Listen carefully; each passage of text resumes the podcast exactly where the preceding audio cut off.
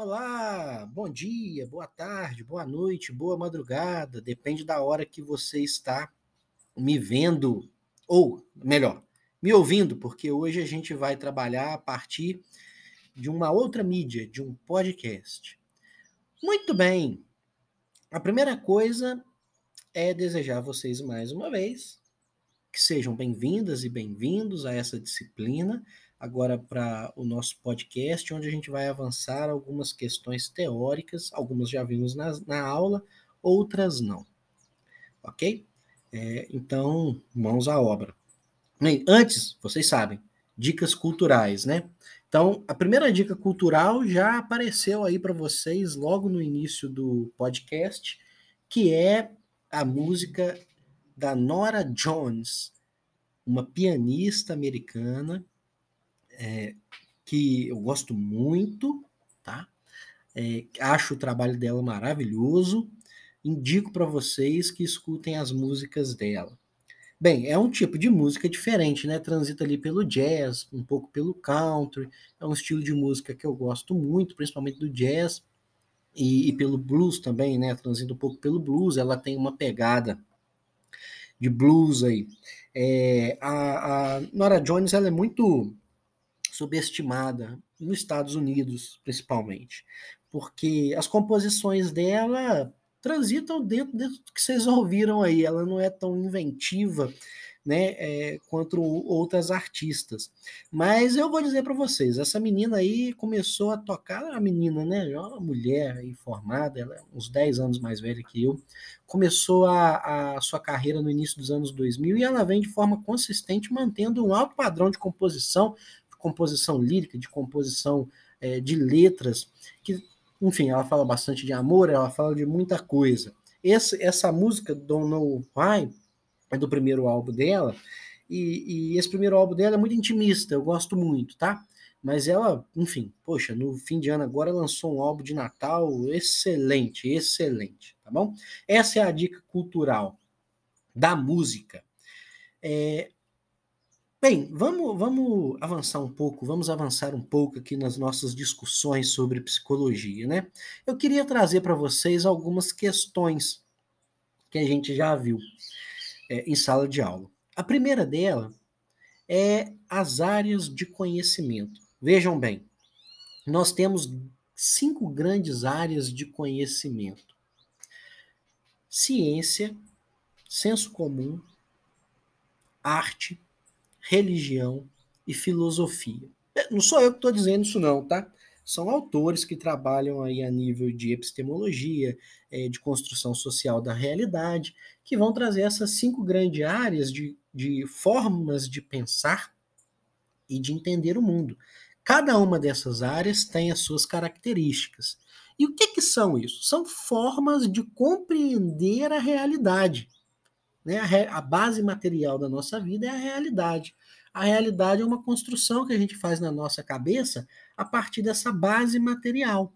Então, o que você diz assim, ah, isso para mim é a realidade, a vida é assim, eu entendo o mundo dessa forma. Né? A forma de você entender o mundo, a forma de você afirmar que a vida é assim, que a vida é assado, passa por essas áreas de conhecimento. Cada uma dessas áreas de conhecimento tem uma lógica, tem uma construção e percebe a realidade de maneira é, diferente da outra. Nenhuma delas é melhor do que a outra, tá? A ciência não é superior ao senso comum, ou à arte, ou à religião. A arte não é superior à ciência, não. São áreas concomitantes.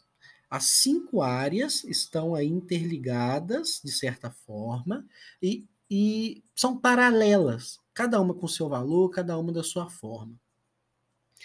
A nossa questão é que, uma vez que a gente assume para a gente mesmo, porque ninguém obrigou a gente a vir estudar psicologia, né? A gente podia não ter estudado ou feito outra coisa.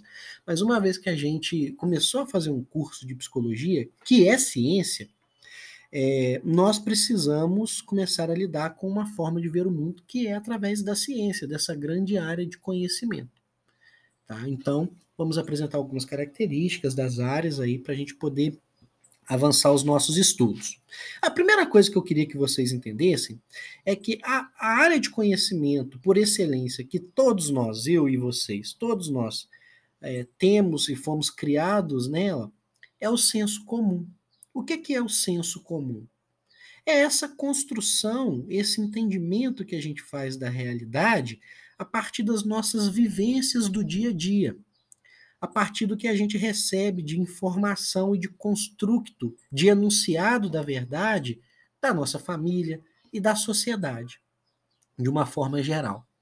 O senso comum ele tem algumas características. Por exemplo, o senso comum não é sistematizado, não é sistemático. Ele é uma teoria que entende a realidade, né? Eu compreendo o mundo a partir do senso comum, mas as formas de construção de saberes sobre o mundo no senso comum não são sistematizadas tais quais as da ciência, as da ciência. Por exemplo, vou dar um exemplo para vocês. Ó. É, antigamente, muitos e muitos anos atrás, quando o ser humano via o trovão, ele achava que aquilo ali era uma, uma mensagem, talvez, de um ser superior. Talvez uh, uh, um Deus estava zangado, ou alguma divindade estava feliz, alguma coisa assim. Hoje em dia, com o conhecimento que nós construímos na ciência, a gente já consegue entender é, como são formados os trovões, em que situações que eles podem surgir, aonde mais ou menos que eles podem surgir, as precipitações, o número de descarga elétrica, a voltagem, tudo isso.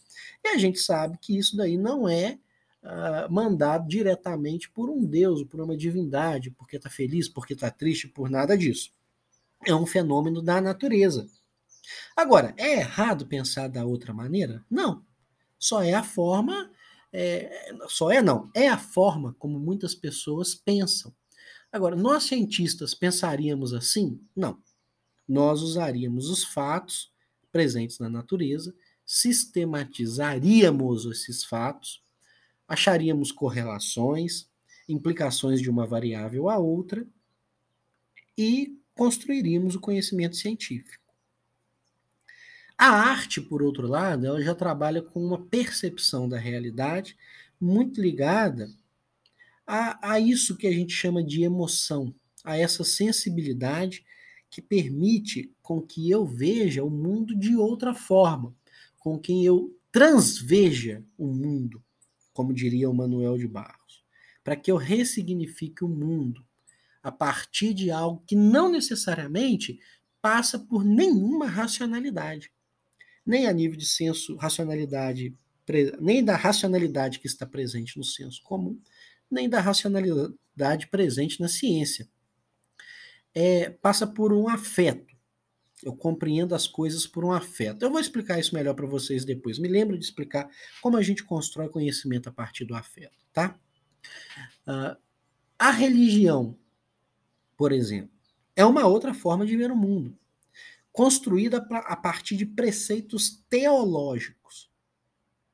Bem, entendam que existem diversas religiões no mundo, né? Nós somos criados num país majoritariamente cristão. Existem outras religiões aqui no Brasil, de matrizes africanas, de matrizes indígenas, entre outras, mas a maioria aqui da população no Brasil é cristã. Mas então nós vemos o mundo com certos preceitos, com certas visões de mundo, porque não tem como, gente. Mesmo que você seja ateu, é, isso está tão presente na sociedade que isso te ultrapassa, te transpassa de certa forma. Então nós temos preceitos cristãos no nosso dia a dia. O que constrói a lógica da religião é a teologia. Mas da mesma forma que nós temos preceitos cristãos, quando você vai na Índia, por exemplo, que quase ninguém é cristão, o pessoal lá é hindu, os preceitos são outros. Ali do ladinho da Índia, você tem o Paquistão, onde a maioria é muçulmana. Os preceitos e a construção de mundo a partir da religião é outra. Se você vai lá para o Japão, onde é, a maioria da população é zen budista, os preceitos são outros, a forma de entender é outra. Independente da religião, o que eu gostaria que vocês entendessem é que a religião também tem uma lógica interna. E essa lógica interna ela é construída e garantida pela teologia, por esse campo do saber, que inclusive influenciou muito e influencia muito diversos campos da nossa vida e influenciou muito, por exemplo, na Idade Média, a filosofia.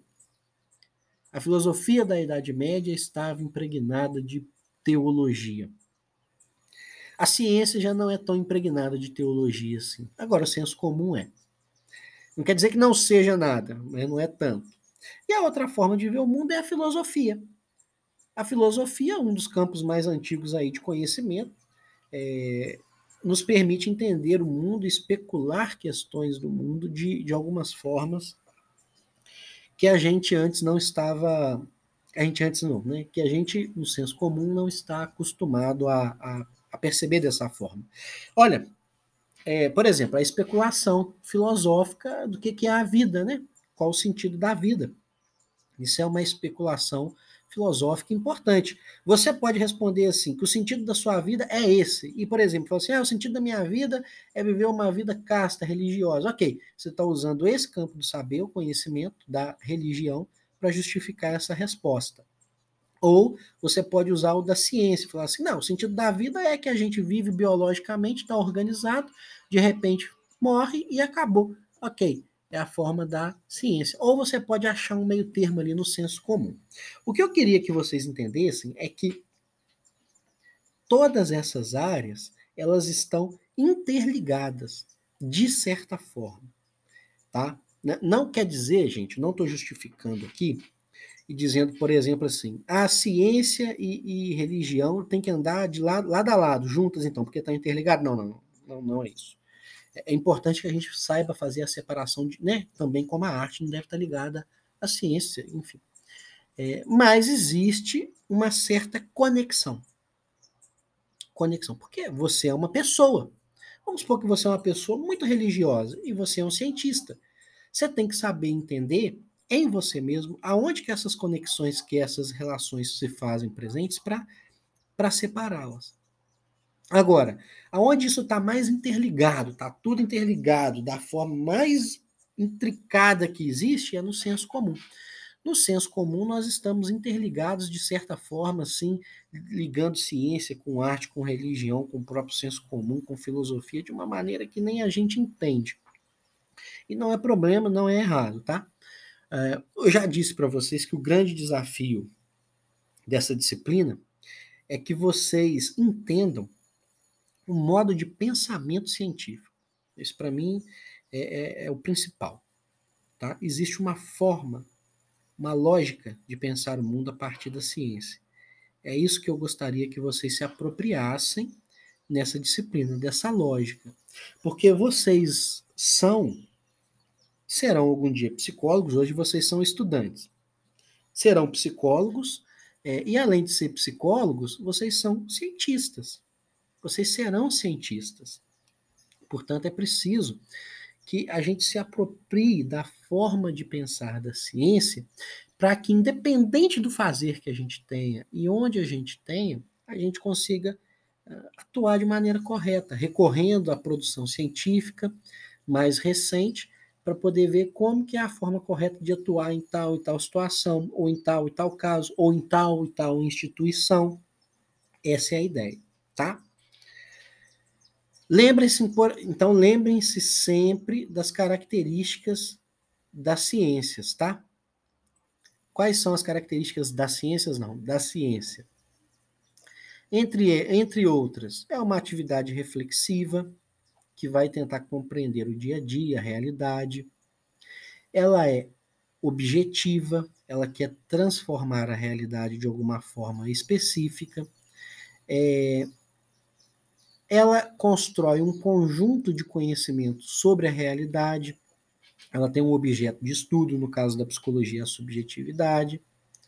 Além disso, ela tem uma linguagem rigorosa, uma produção cumulativa de conhecimento, aonde a gente pega o que deu certo e abre mão do que não deu certo, ou aonde a gente avança no que está consolidado e revê o que, o que não é consolidado.